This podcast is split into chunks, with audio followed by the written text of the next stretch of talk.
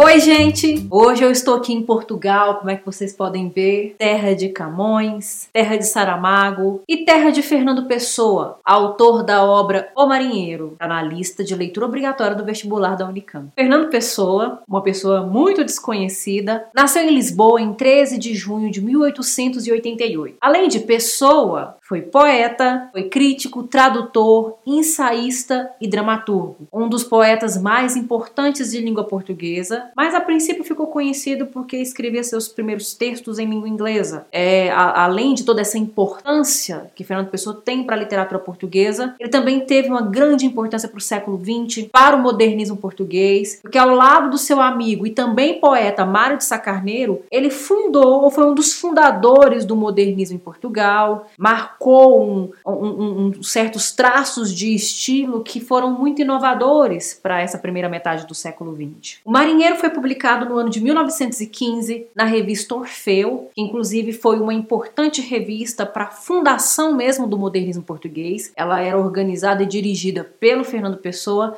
e pelo Mário de Sacarneiro. E o que é curioso nessa obra, o que é curioso em Marinheiro, é que apesar do Fernando Pessoa ser muito mais conhecido por sua obra poética poética, por ser conhecido por sua poesia e principalmente ser mais conhecido pelos seus heterônimos, os heterônimos vale ressaltar, né, que os mais famosos são Roberto Caeiro, Álvaro de Campos, Ricardo Reis, inclusive o Bernardo Soares. É, apesar disso, o Marinheiro é uma obra importante nesse primeiro momento, uma espécie de carro-chefe, o que faz parte do carro-chefe do modernismo em Portugal, do modernismo de Fernando Pessoa. E é uma obra que não é, não é uma poesia, não é um poema poema, mas é um drama, é pertence ao texto dramático. Quando a gente vai falar dos gêneros literários, o marinheiro se encaixa ali aos, nos moldes e na estrutura do texto dramático. Por quê? Porque assim como o, o, o Fernando Pessoa chama, né, é um drama estático para ser é apenas um quadro. É assim que ele nomeia o seu texto. Nós temos um texto, nós temos uma obra que é feita para, para ser encenada. Nós temos os personagens que aparecem e eles apenas dialogam, não tem uma figura do narrador, não tem a figura do eu lírico, tem as personagens que vão dialogar. E por que, que é chamado de drama estático? Porque, no final das contas, nada acontece, não há um acontecimento marcante, um acontecimento importante, mesmo que seja decisivo. É como se, de certo modo, até o texto não tivesse um enredo, embora tenha uma sequência. Há uma sequência no tempo, no espaço, de certos acontecimentos a partir do diálogo daquelas personagens. Mas é, seria algo muito mais voltado para a ideia mesmo de diálogos do que de uma ação de fato. Desse modo, O Marinheiro é uma peça sem grandes acontecimentos, as personagens não atuam, apenas conversam, meditam, fazem reflexões e dessa forma essa obra pertence ao que foi chamado de paulismo, né? O que o próprio Fernando Pessoa chamou de paulismo, ele e o Mário de Sacarneiro. Uma espécie de vanguarda, né? Não tinha autonomia o suficiente para ser vanguarda, mas é uma marca importante de estilo. É, no, no início do século XX, em que tivemos muitas vanguardas que influenciaram o modernismo de uma maneira geral. E qual que era a marca fundamental do paulismo? É, a introspecção, a referência ao mundo onírico, a realidade, é,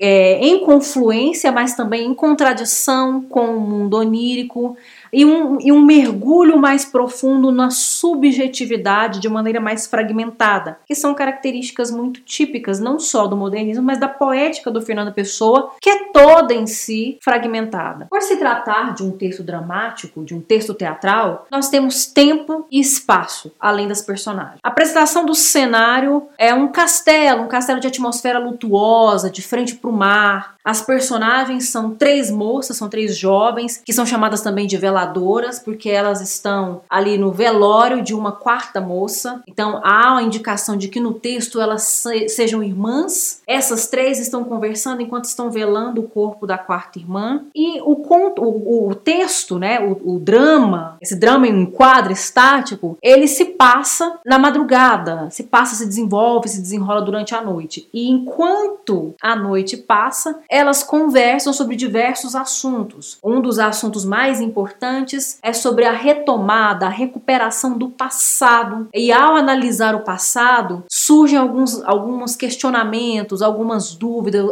dúvidas, algumas incertezas se elas realmente foram felizes nesse passado que elas recuperam. Enquanto essas três irmãs conversam sobre diversos assuntos, há uma espécie bem, bem sugestivamente, bem sugerida, bem sutil, há uma espécie de receio por parte delas de que a quarta irmã que está sendo velada, que está dentro de, um, de uma essa, que é um caixão, não esteja morta ou que ela se levante. E elas ficam a olhar pela janela, parece que estão esperando alguém vir pelo mar. Até que a segunda irmã propõe fazer a história, contar a história do marinheiro, que dá título ao livro. Então nós temos aí a explicação do marinheiro a partir dessa história dentro da história. Nós temos uma história que é contada por uma personagem dentro de um texto dramático. E ela vai falar do marinheiro que viajou, que singrou mares e naufragou. Ao naufragar, é o único sobrevivente, vai parar numa ilha solitário e para passar o tempo, para passar o tédio, para preencher o vazio daquela solidão e do tempo que não passa, ele começa a inventar sensações, inventar memórias, ele começa a refletir sobre coisas que ele viveu, mas ele também reflete sobre coisas que ele inventa que viveu. E uma das reflexões mais importantes é sobre o seu país natal. Só que o país natal sobre o qual ele reflete também é inventado. No final das contas, a gente não tem muito acesso ao desfecho da narrativa do, ma do marinheiro dentro da voz dessa personagem, dessa segunda irmã. E isso é um ponto também importante dentro dessa, dessa obra, porque a não linearidade, a fragmentação é, e um desfecho em aberto, ou talvez até a ausência de um desfecho, foram propostas muito inovadoras do modernismo. O modernismo rompe com a tradição da narrativa realista do século XIX, que previa tudo muito certinho, né? O encadeamento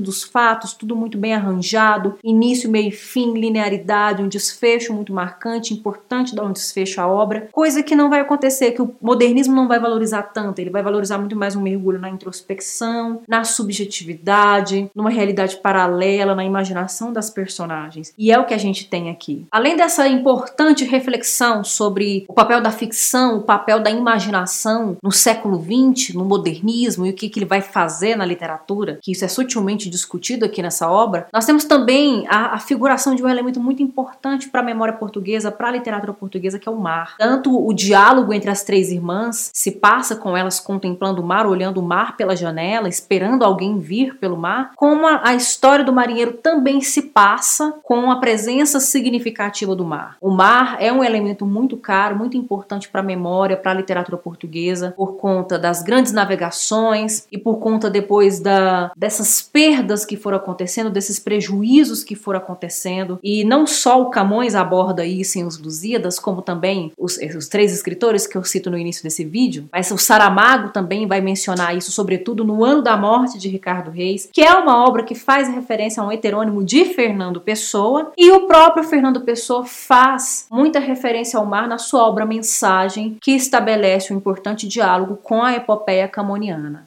Essa atmosfera noturna que é construída dentro dessa obra aponta também para um, um, certo, um certo aspecto mais, ah, digamos, não sobrenatural, mas parece poder desaguar em certas situações e, e sensações, sensações difíceis de explicar pela lógica da realidade em que vivemos, da ordem em que vivemos. O que remete muito bem a um aspecto também importante na formação, na cultura e na literatura do Fernando Pessoa, que é a questão da espiritualidade, é, e essa espiritualidade foi explorada de diversas formas, tanto no sentido de fato ligado ao sobrenatural, a uma sobrenaturalidade, mas também a construção de certas entidades que são sugeridas de forma bem sombreada dentro do texto e na formação dos heterônimos do Fernando Pessoa, né? Essas outras, esses outros poetas, né, com muita autonomia em relação ao seu próprio criador, são mais que personagens, né? São entidades, são figuras que representam mesmo a despersonalização. Então, de certo modo, embora no Marinheiro a gente não tenha claramente a despersonalização tal como ela acontece de uma maneira muito enfática, muito concreta dentro da poesia do Fernando Pessoa, ela é sugerida sutilmente, assim como outras coisas, outros elementos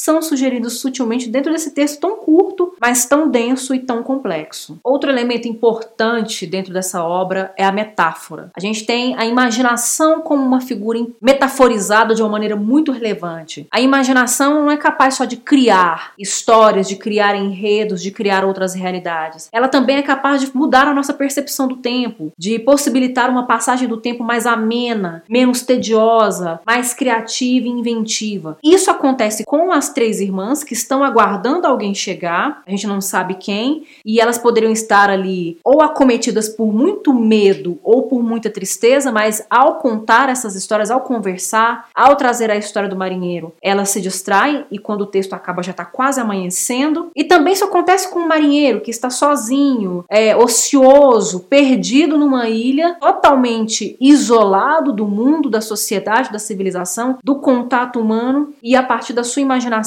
é possível que o tempo passe e que ele sobreviva a essa pesada passagem do tempo. E além da metáfora, nós temos também a alegoria. Essa obra, apesar de curta, representa uma alegoria da memória, da história, da cultura portuguesa, ao trazer como dois elementos muito importantes a questão da imaginação e como essa literatura é imaginativa e recorre à ficção para refazer os seus passos históricos, e a questão do mar, que é um elemento muito importante e que faz muito sentido para esse país, para esse povo. Bem, isso aqui foi um pouco de O Marinheiro do Fernando Pessoa. É, esse comentário não substitui a leitura da obra, principalmente para você vestibulando, para você vestibulanda. É, aproveite esse comentário para dar um, um, um, uma isca, né, para instigar a retomar essa obra, a retornar a esse texto e estabelecer mais sentidos. É, eu espero que vocês tenham gostado, que vocês apreciem. Curtam esse vídeo, compartilhem com outras pessoas que também tenham interesse e a necessidade de dialogar mais sobre esse texto, que não é um texto que se entrega facilmente. Eu vou ficando por aqui, eu agradeço a atenção